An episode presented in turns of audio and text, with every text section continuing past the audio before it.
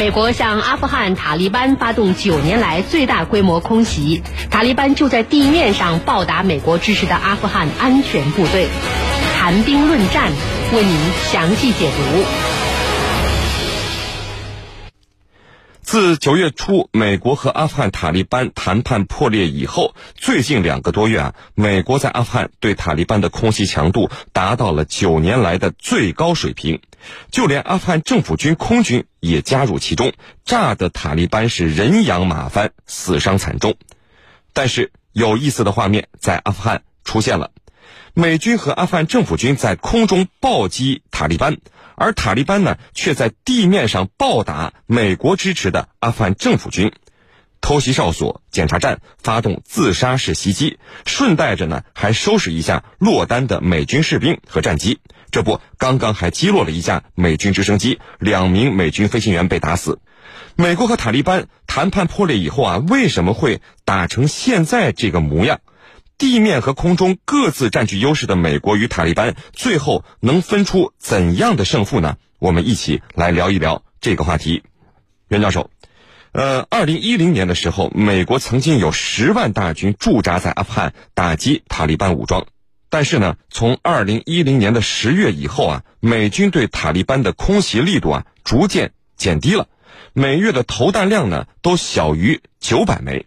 直到今年九月和塔利班谈判破裂后，一下子增长到了九百四十八枚。那么，我想请您啊，先给我们分析一下，美军在阿富汗向塔利班空袭投弹量为什么会发生这样的变化呢？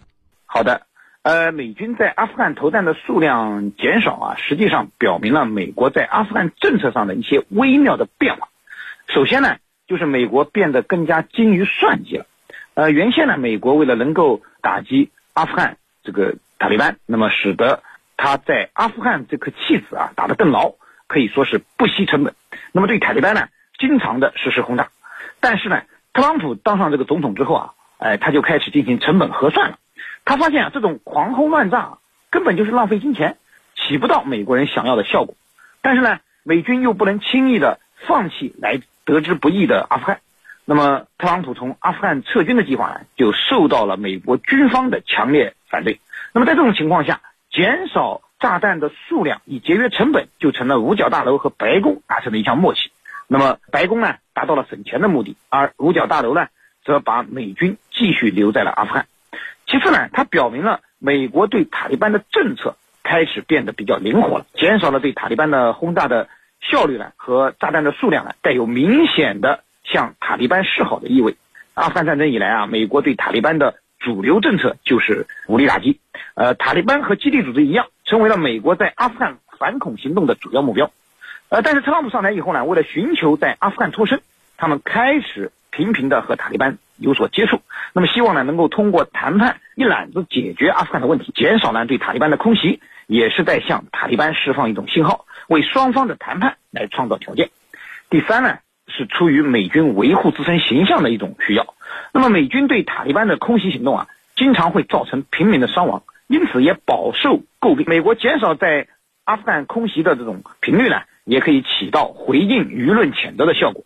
当然，这并不是主要原因。所以我们看到了，此次美国和塔利班的谈判破裂之后呢，美国迅速恢复了对塔利班的打击力度，一个月扔了九百四十八枚炸弹。呃，是您，陈教授。美军说，九月份开始，现在每个月能炸死一千多名塔利班武装人员，这应该来说是给予了塔利班武装以重创啊。但是呢，塔利班并没有白挨炸，你美军和阿富汗政府军从空中打我，我打不到你，这塔利班啊就从地面向政府军和美军发动了一次又一次的袭击，而且呢，现在是盯着阿富汗政府军揍，顺带打一打落单的美军。那么您怎么看塔利班这种战术的改变呢？好的，塔利班的这种战术的改变呢，我觉得是基于现实而做出的一个调整。因为美军呢，它是集中在军事基地。我曾经陪同美军前驻北约司令艾肯伯里啊，陪他的一家人，国内在我们国内，那么跟他聊起了阿富汗战争，因为他是前任美军驻阿富汗的一把手啊，最高。指挥官，我当时就问了他几个有趣的问题。我说：“你认为美军在阿富汗到底算是成功还是算失败？他说到目前为止，至少我们美军在呢，可以维系阿富汗政权的稳定，这个政权还在啊。从这里来看，它就是一种成功啊。那么我们假设这是一种成功，你现在美军很快要撤离了，或者说阿富汗塔利班在逼迫你撤离，那么你撤离以后呢？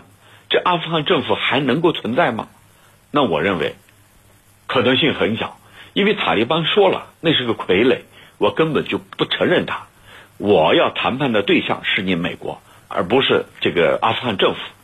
所以，阿富汗政府假如离开美军的这种支持的话，它是没有办法独立存在的。那么，美军到底会不会走？什么时候走？那么，对阿富汗塔利班来说，他要达到的目的就是要尽快逼迫你美军走人。那么，也就是说，你美军成建制的在基地，塔利班在武器装备、在情报信息，还有呢各个方面，他都不如美军。那怎么办？那么只能以这种方式，就是袭击落单的美军，还有呢就是美军的巡逻啊，美军啊他在驻扎的四周。要保护基地，那要进行巡逻。在巡逻的过程中，其实，在过去我们也多次听到这样的消息，那就是阿富汗塔利班以自杀袭击或者以其他的方式来攻击那些巡逻的美军。那么，对落单的来说，它的危险性就更大了，因为这对塔利班来说更能够容易得手，而且呢，对美军所构成的心理上的打击更大。那么就对其他美军来说，哎呦，夜里不能独自外出，一外出就有危险，很有可能被塔利班用各种各样的方式来杀死。那与其如此，我们夜里关紧营门，躲在营区里头，那是最安全的。那么对美军来说，他有这样一种心理上的负担。那么久而久之，这样的事件发生多了，那对美军来说啊，的确是对他们来说是非常恐怖的啊。那就是说，这个地方。待不得，而塔利班他要达到的目的就是你美军尽快撤离，或者就撤离的问题赶快和他谈判。这样的话，塔利班能够实际控制整个塔利班的国土。所以，塔利班采取这种战术的调整啊，为的就是逼迫美军啊，给他们心理上巨大的压力，逼迫他们尽快离开阿富汗。主持人，袁教授。如果我们拿也门战场和阿富汗战场来做对比的话，同样都是武装组织，为什么也门的胡塞武装一次次的以简陋甚至是自己改造的装备击落了多架阿拉伯联军的战机，但是塔利班现在给我们感觉，对于美军及阿富汗政府军战机啊，几乎是毫无办法呢？说说您的看法。好的，您说的这个情况呢，的确是存在的。呃，在也门呢。也门胡塞武装对沙特的战机啊，可以说是频频得手；而在阿富汗，塔利班则只能望天兴叹，拿美国的战机毫无办法。呃，至于阿富汗的战机呢，实际上阿富汗由于空军的力量有限，很少组织对塔利班的空袭行动。那么阿富汗目前只有二十六架活塞式的 A 二十九攻击机，那么每次执行空袭任务呢，呃，都是在美军的保护下，是在绝对安全的作战环境下进行的。呃，所以塔利班面对的。空中威胁主要还是美国，呃，那么回到您提的问题，为什么也门和阿富汗会形成截然不同的呃作战效果呢？呃，这就要从交战双方来寻找原因了。一方面啊，从胡塞武装和塔利班的对比来看，前者呃拥有一定的防空手段，而后者呢则明显缺乏有效的防空手段。胡塞武装手中有为数不少的肩扛式防空导弹，甚至还有一些改装的中远程呃防空导弹，而塔利班呢？在防空导弹上几乎为空白，只能依靠高射机枪和高射炮来实施防空。那么，这对现代战机而言啊，几乎可以忽略不计。另一方面，从美军和沙特来看呢，呃，双方的战斗力根本不在一个水平线上。更重要的是，美军和沙特空军啊，它采取的攻击方式也有着明显的不同。美军为了减少自身的伤亡，几乎都是呃采用了精确制导武器实施超视距打击。那么，即便是用普通炸弹来轰炸，也是选择 B 五十二同温层堡垒这种呃轰炸机呢实施高空轰炸，这就使得塔利班的防空能力就是呃望尘莫及了。而沙特则不一样，那么沙特它的飞行员啊，本身他的军事素质就不是很过硬，还喜欢采用近距离攻击的模式，那么所以经常被打下来，也就不奇怪了。呃，就连阿富汗空军都知道，呃，要避免伤亡，就必须使用精确制导炸弹实施超视距的攻击。呃，它的 A 二九上面呢，就挂载了从美国进口的宝石路二型激光制导炸弹。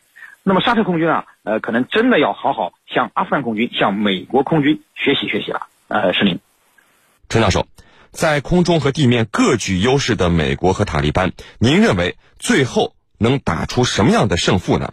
最后，他们是不是还是要回到谈判桌前？而回到谈判桌前，首先撑不住的，您觉得又会是谁呢？说说您的预测。好的，我认为塔利班啊，刚才我讲到的整建制、成建制的，或者以阵地战来和美军进行博弈的话，他没有任何胜算的。否则，为什么这么多年来，塔利班依然没有能够撼动？在阿富汗的美军呢？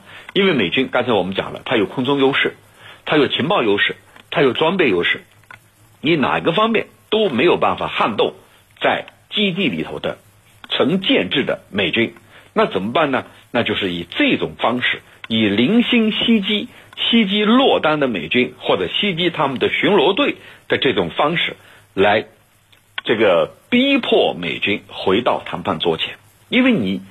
塔利班以整体实力，你去消灭美军那是不可能的，根本就不现实。无论你是以农村包围城市，还是以反过来城市包围农村，你都没有办法行得通。那怎么办呢？那就只能去改变战术。而现在的种种战术的改变，我认为它只有一个目的，就是以打促谈，就是以这种方式逼迫阿富汗塔利班回到谈判桌前，能够和塔利班。达成一个撤离的协议，这个协议是什么呢？那就是你撤离，我来推行和平进程，来举行选举。塔利班非常自信，认为假如以一种新的选举的话，他一定能够席卷整个阿富汗，重新掌控阿富汗的政权。所以对塔利班来说，他要达到的是美军赶紧撤离。那么反过来说，如果美军不撤离呢？美军不撤离，他就能扶持亲美的阿富汗政府，这就是塔利班称之为傀儡的汗政府。同时呢，美军不撤离，也使塔利班啊没有办法行使整个阿富汗的国内政权。也就是说，它是处于一种割据的状态，被美军和北约军队啊划分了不同的地段。你塔利班没有办法统一整个阿富汗。也没有办法进行任何形式的选举，因此美军赶快赶快走人，让他推动和平进程，美军也是乐意的。美军认为这样的话就能够把伤亡降到最低，同时呢也能够使美军啊体面的撤离阿富汗。但是问题是什么呢？问题又来了，还是老问题，就是你美国在关键时刻抛弃了自己的盟友。就是阿富汗的亲美政府，因为对他们来说，他们未来生存的空间是很小的，甚至呢还会面临灭顶之灾。阿富汗塔利班一旦执政，会怎样来对付他们呢？这是不言而喻的。因此，从这里来看，未来阿富汗的局势还是会很复杂的。主持人，好的，非常感谢我们的两位军事评论员为我们带来的精彩解读，谢谢两位。